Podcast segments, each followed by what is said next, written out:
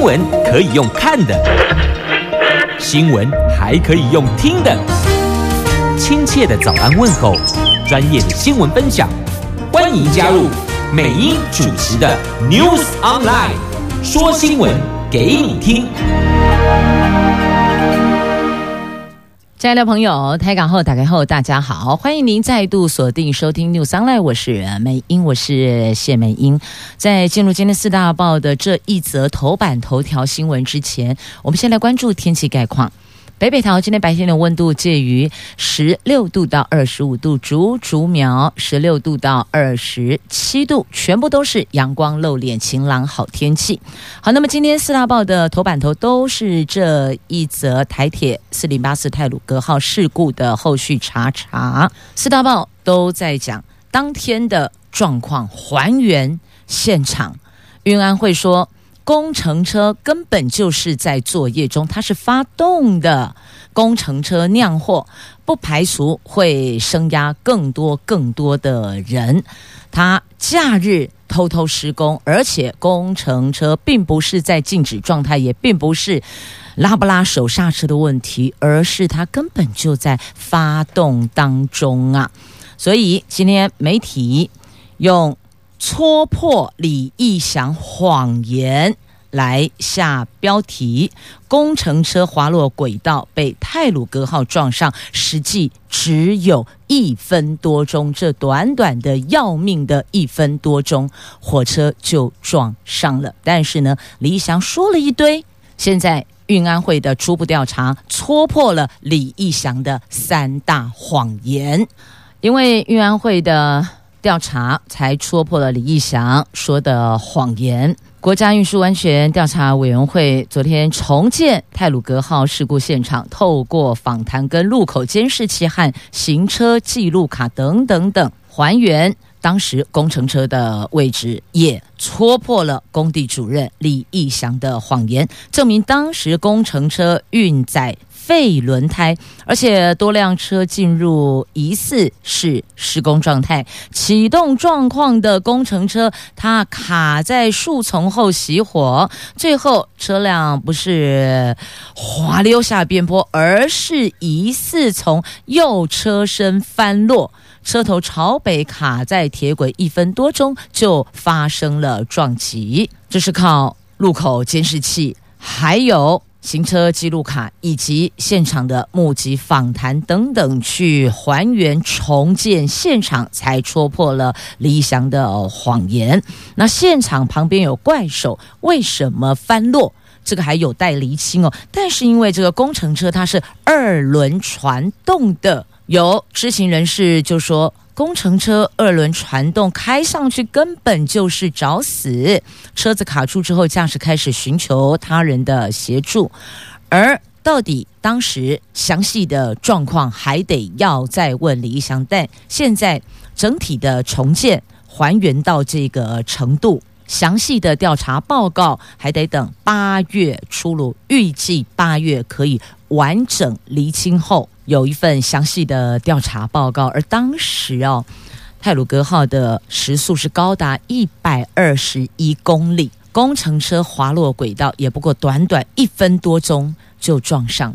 如果那个时候能够及早让驾驶知道，让我们太鲁阁号的司机员知道，或许开始减速，也许伤亡可以降到最低。但现在说着。都已惘然，只能够说，原来规定的假日不准施工，原来要求的，为什么都阳奉阴违呢？这是在今天四大报头版头都共同聚焦的新闻话题。继续，我们来关注《自由时报》头版版面，林佳龙提改革台铁要推公司化。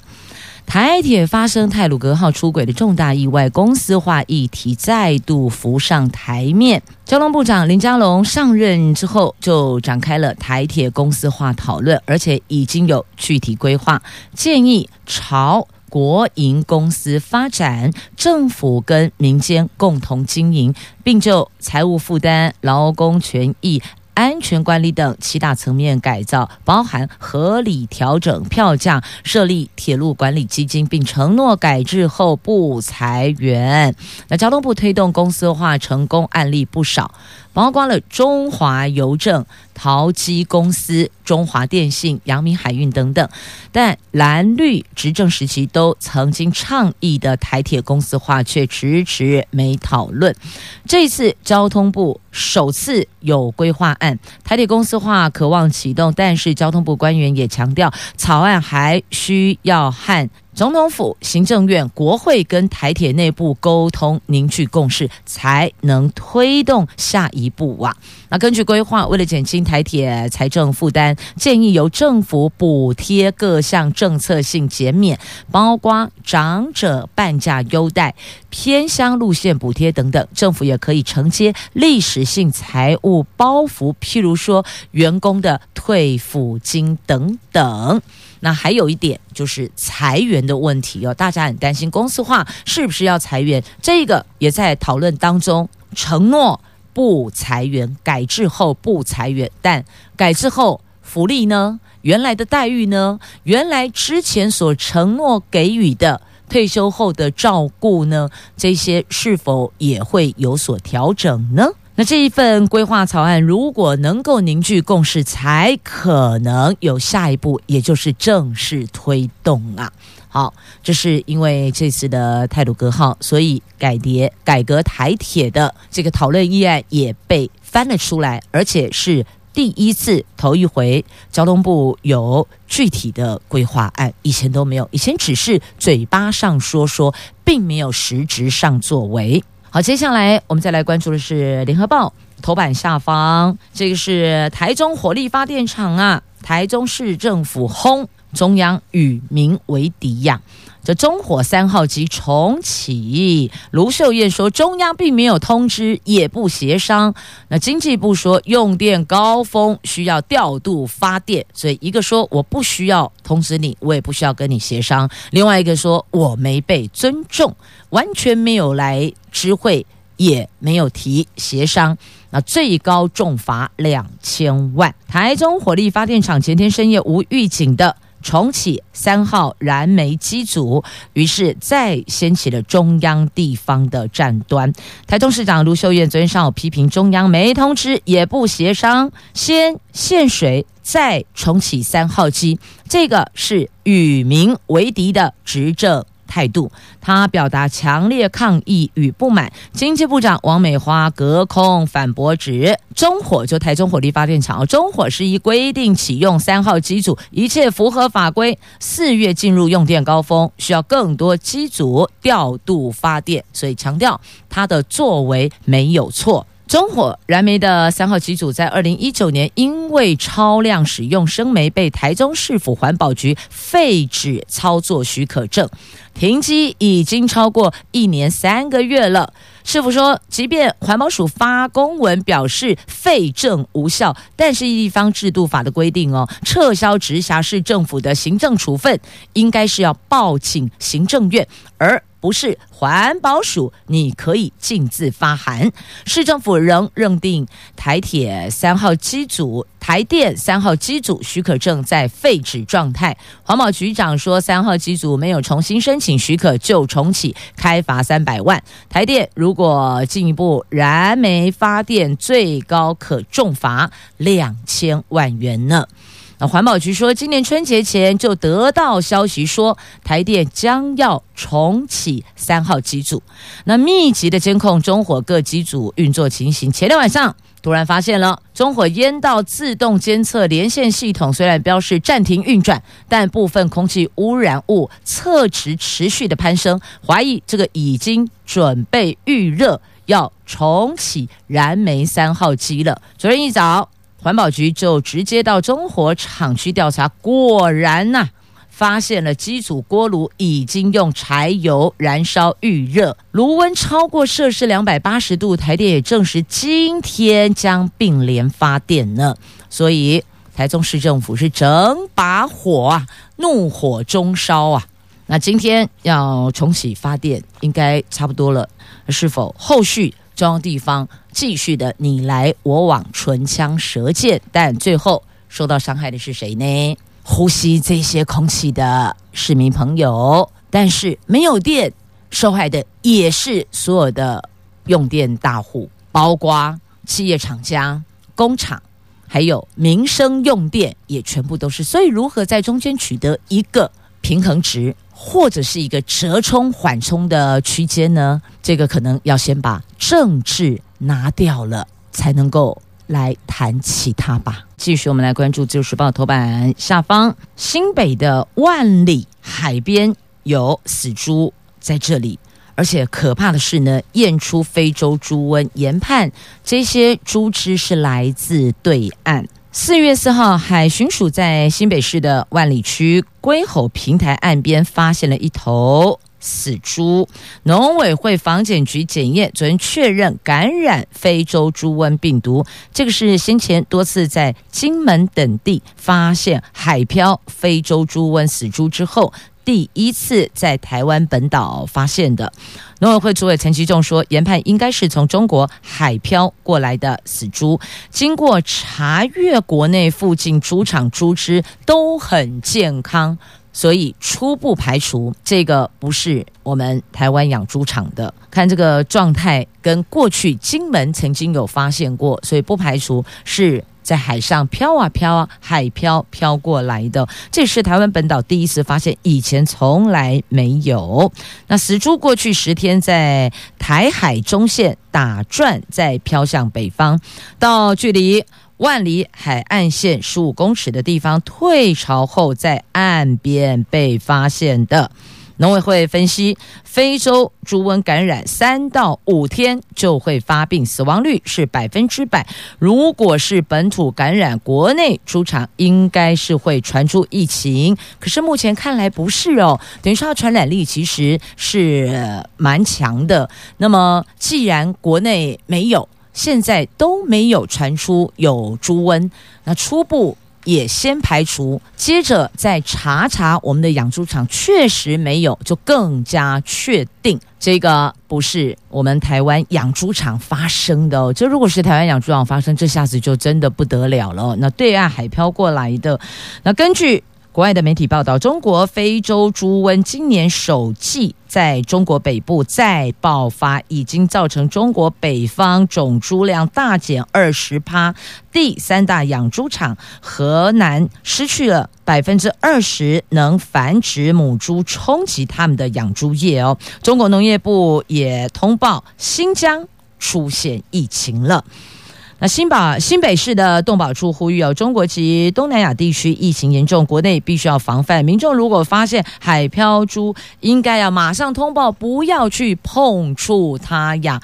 这些是从台海中线打转，在飘向北方的非洲猪瘟猪只。在台海中线打转飘向北方的非洲猪瘟死猪，在万里发现了。再次预警所有朋友们，如果在海边有发现病死、必死猪只的话呢，请立即通报，而且不要接触它。好，那么再继续来关注的是哦，西太平洋互别苗头，谁在这里互别苗头啊？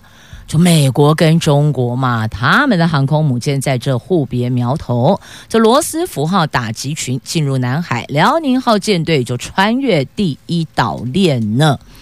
那学者特别提醒哦，台湾海峡情势现在就宛如。一次世界大战爆发前的巴尔干半岛一样，纵使各国并没有要引燃战事的意图，但是哦，这一个火药桶已经遍布台湾海峡周边区域了，要当心，要小心。台海情势目前就像当年的巴尔干半岛一样。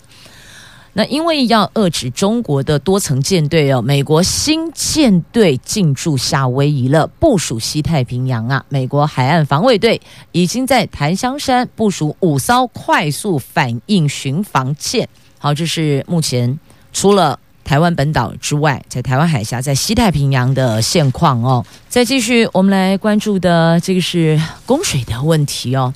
苗栗、台中还有北彰化供水站增加到四百六十六处，因为一个礼拜七天，供五天，停两天哦，五天有水，两天没水呀。那台湾自来水公司推出 App。让民众用户可以查询国小午餐减汤品因应限水，因为水情严峻，苗栗、台中还有北彰化地区昨天起实施了公五停二的分区限水，台水临时供水站增加到四百六十六处，而且还派出了水车机动随时补水，还有临时供水站的 App，您要取水先下载 App 查询。供水站的位置，还有是否还有水，免得您扑了个空哦。好，就是目前台水所做的，在苗栗、台中跟北彰化，那其他县市也得看着来呢。因为天气如果再持续干旱下去，不排除我们的供限水啊，这限停水应该限水供水。对啦，分区供水跟限水。的范围会再扩大，所以现在看的虽然是苗栗、台中跟北彰化，但不排除有可能会扩大到台湾本岛全岛呢。所以收听范围内的朋友们，虽然我们居住地不是在台中，不是在北彰化，但是苗栗朋友已经有明确的感受到了。那新竹、桃园还有双北市的朋友也要留意哦，大家还是养成节水的好习惯吧。这目前是我们能够做到的，从个人的生活习惯上做起。继续，我们来关注哦，这俄罗斯就俄国啦，俄国又修宪了，普丁可以再连任两届到二零三六年，届时他就八十三岁了耶！哇，他们都可以这样子来玩的哦。说修就修，然后就一直给他做下去哦。前有中国，现有俄国，这已经掌权二十年的俄罗斯总统普廷五号签署法案。让他的总统任期在二零二四年届满之后，可以再连任两届哦，最久可以掌权到二零三六年。目前已经六十八岁的普廷，到时候将高龄八十三岁，有望打破前苏联独裁者史达林的记录，成为彼得大帝逝世后掌权最久的俄国领导人呢。而普廷的头号政敌、反对派领袖纳瓦尼今年二月被法院以多次违反二零一四年挪用公款罪的五年缓刑条件为由，判处三年六个月徒刑，扣除先前十个月的软禁，他还必须要入狱服刑两年八个月。已经入狱五个月的纳瓦尼最近控诉。狱方没有妥善治疗他的严重背痛跟双腿麻木的症状，只开立止痛药，也不允许他的医生到监狱探访，甚至夜晚每个小时查房一次，剥夺他的睡眠。因此，他决定从三月三十一号起绝食抗议呀。好，这是俄国的状况。你看，他们都可以这样修一修哈，就可以自己一直给他做下去呢。啊，还好我们台湾不能这么做哈，我们是尊重全民的意思，所以呢，我们是直接民选的。他们好恐怖哦，说严就严呢，说想做就继续做呢。那支持的当然很开心啊，支持者会很开心，但是对于反对者来讲，那就很煎熬了。您说是吗？好，继续我们来看早教，到底谁在护早教？是环保团体还是官方政府呢？台湾市长郑文灿说：“是市政府在护藻礁，不是环保团体。指桃园将设保护区，但是呢，真爱藻礁发起人潘忠正质疑哦，这根本就是想要掩人耳目。这难道你们护藻礁是包含三阶施工的水下范围吗？藻礁事件再掀争议，这次轮到台湾市长郑文灿跟真爱藻礁公投领衔人潘忠正互杠。昨天。”郑市长说：“大潭藻礁是市府在保护，不是环保团体。不管公投有没有通过，桃园市政府都会在大潭藻礁划设保护区，预计最快今年底前完成评估报告。但是潘中正反批这是倒果为因，并质疑大潭保护区位置恐怕不包含三接施工的水下范围，这根本就是想要掩人耳目呢。”那周文灿说，全台湾只有桃园划设早教保育区，还有专人清除垃圾和保育海洋，也针对邻近的污染工厂开罚。市府跟居民把早教保护的很好，居民跟市政府基本上是有共识的哦，所以认为是市政府在。护藻礁呢？那潘忠政随后反击说，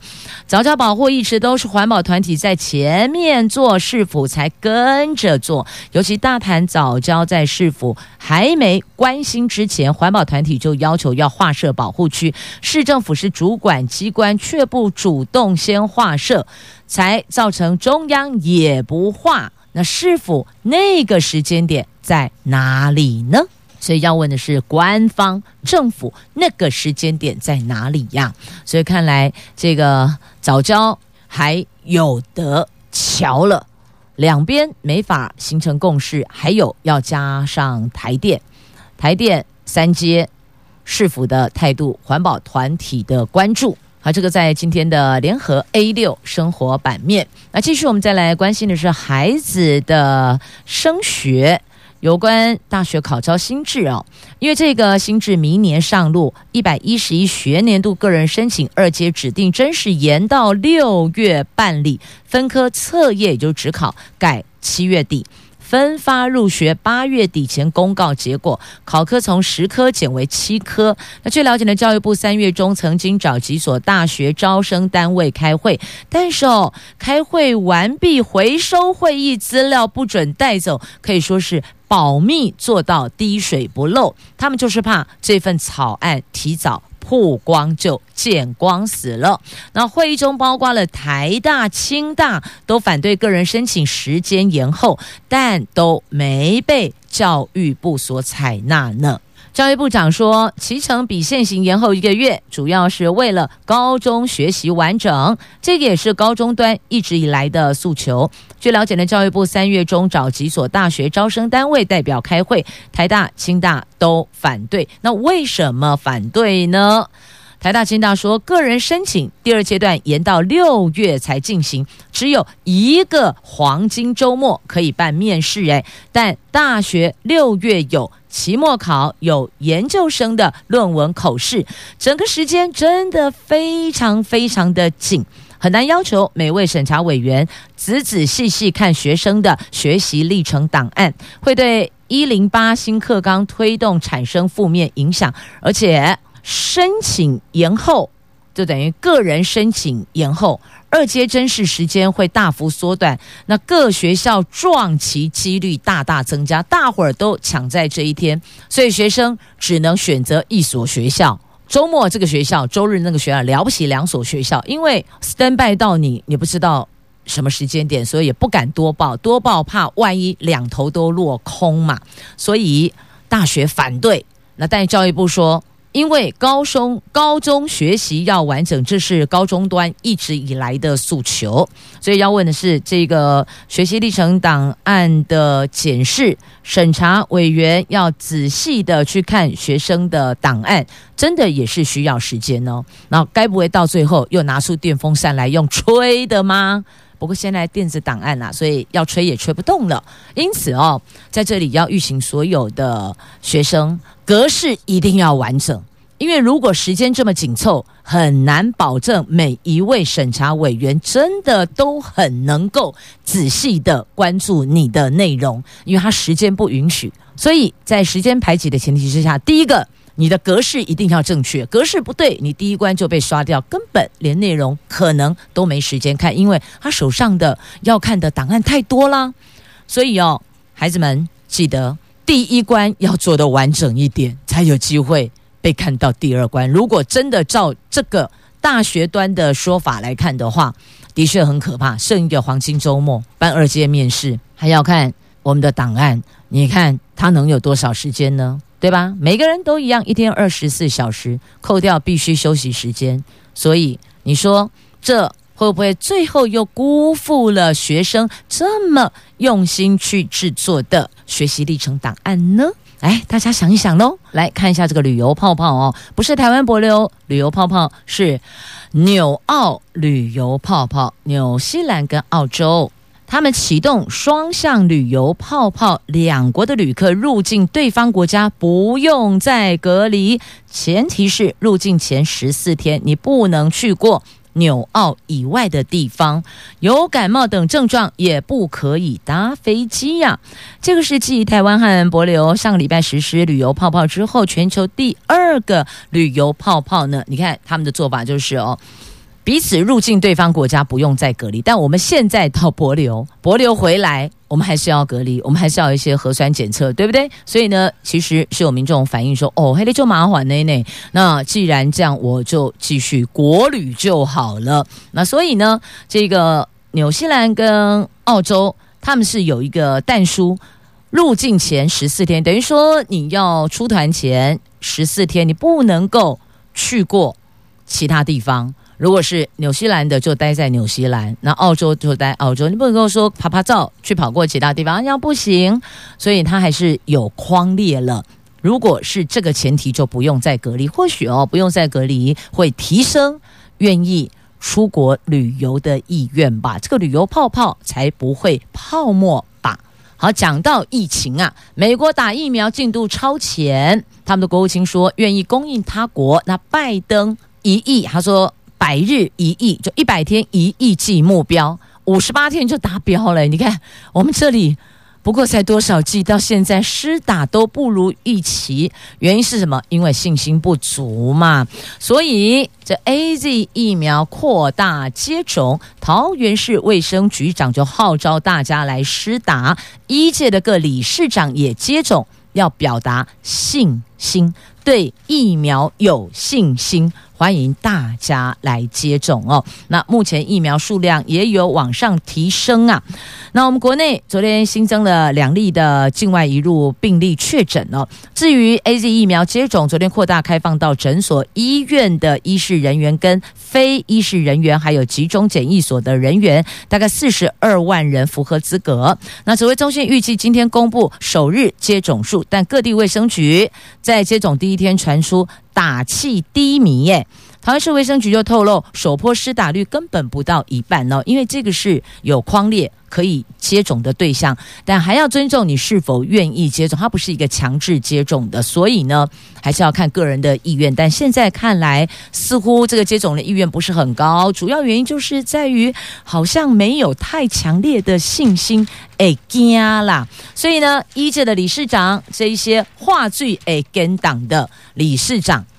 专业人士，他们就是医生，是护理师，他们先跳出来接种，表达对疫苗的信心，也希望符合接种的对象，您也要有信心。大概要诉求的就是这个意思啦，等于就是说要接种就快一点，没组就卡紧呢，要打就快一点。看一下财经新闻，受到美国股市激励影响，台股。我们在清明连假后立刻展开补涨，台积电盘中顺利填息，联发科挑战千元大关，加上传统产业上攻，加权指数一度到一万六千八百零四点，收在一万六千七百三十九点，盘中收盘点位双双创新高。